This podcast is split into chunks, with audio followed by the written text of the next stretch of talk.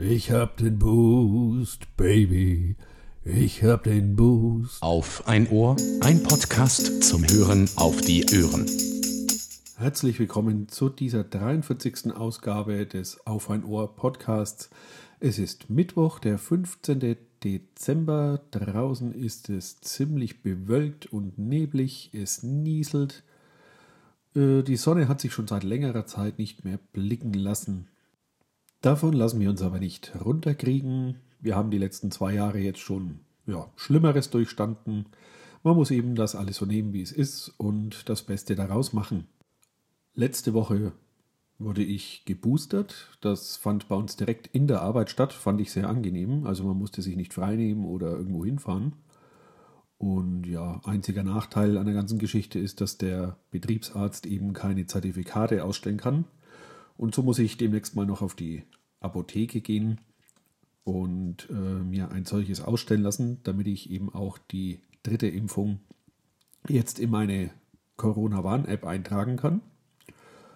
Ja, es wird ja von der Politik in Aussicht gestellt, dass die dritte Impfung eventuell dafür sorgt, oder ist das jetzt sogar schon äh, durchgesetzt, dass man keine Tests mehr braucht bei der 2G-Plus-Regelung.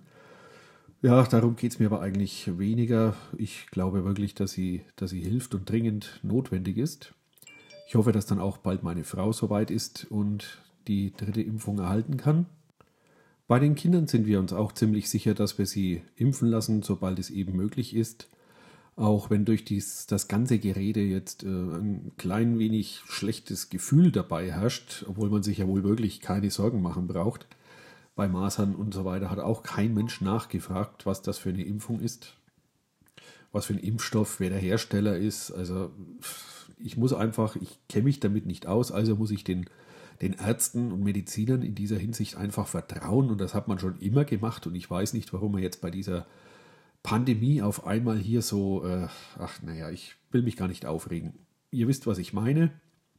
Und ja, also die Kinder dürfen dann auch bald geimpft werden. Es ist auch nötig, äh, immer mehr Schüler müssen in Quarantäne. Die Einschläge kommen wirklich näher und da wird es jetzt wirklich Zeit. So, nun habe ich hoffentlich alle Störgeräusche, die im Homeoffice auftreten können, beseitigt und kann weitersprechen. Ja, etwas Freudiges steht uns bevor. Äh, es gibt ein kleines Update zum Auto. Wir haben jetzt mittlerweile die Papiere erhalten. Der Wagen wird dann morgen zugelassen. Und am Montag ist die Auslieferung terminiert. Ich glaube jetzt mal nicht, dass der noch verschoben wird. Ich habe schon Zugticket und Urlaub äh, besorgt und eingetragen. Und so geht es am Montag nach Frankfurt mit dem Zug und hoffentlich mit dem neuen Auto nach Hause. Bis heute verlief die Bestellung und Abwicklung alles reibungslos, genauso wie man sich das vorstellt, wenn man eben ein Auto im Internet bestellt und nicht ähm, direkt beim Händler. Es ist ganz klar, dass da ein bisschen das Drumherum und ja, Service fehlt, aber es ist halt schwierig, äh, aktuell bei den normalen Automobilherstellern ein Auto zu bekommen. Die haben Lieferzeiten, die gehen bis in Herbst 2022. Am Dienstag ist dann auch gleich ein Reifenwechseltermin geplant. Äh, der Wagen wird ja auf Sommerreifen ausgeliefert und ich hoffe mal, dass das Wetter jetzt so bleibt. Wir haben äh, 8, 8, 9 Grad plus und natürlich keinen Schnee. Und wenn das so bleibt, kann ich natürlich ganz normal mit dem Auto heimfahren. Und ja, das war es dann auch von der Seite. Ich habe mich jetzt dieses Mal zum ersten Mal für Ganzjahresreifen entschieden. Das aus dem Hintergrund, da es bei uns so gut wie gar nicht mehr schneit und wenn, dann kann man in der Früh auch mal warten, bis die Straßen geräumt sind. Also bedeckte Schneedecke gibt es hier eigentlich gar nicht mehr. Und ich glaube einfach, dass die Winterreifen bei höheren Temperaturen eher schlechter sind als äh, Sommer- bzw. die Ganzjahresreifen. Wenn richtig dick Schnee liegt, haben die sicherlich ihre Berechtigung, aber wann gibt es das bei uns noch? Und so hoffe ich mal, dass ich jetzt hier keinen großen Fehler mache. Man kann ja zur Not immer noch wechseln, falls jetzt ein dicker Wintereinbruch kommt. Aber das wird schon schief gehen. Da ja nun bald die weihnachtliche Urlaubszeit ansteht und damit wieder etwas mehr Zeit ist, habe ich mal den alten Spiele-PC wieder aufgebaut. Ich arbeite ja eigentlich zu 100% am Mac ähm, und verwende den PC nur zum Computerspielen noch. Ähm, ja, und da habe ich mir jetzt mal Age of Empires 4 gekauft und habe da gestern mal schon mal reingeschnuppert und es fesselt mich zum ersten Mal seit langem wieder, wie damals vor rund ja, 20 Jahren, das Age of Empires 2.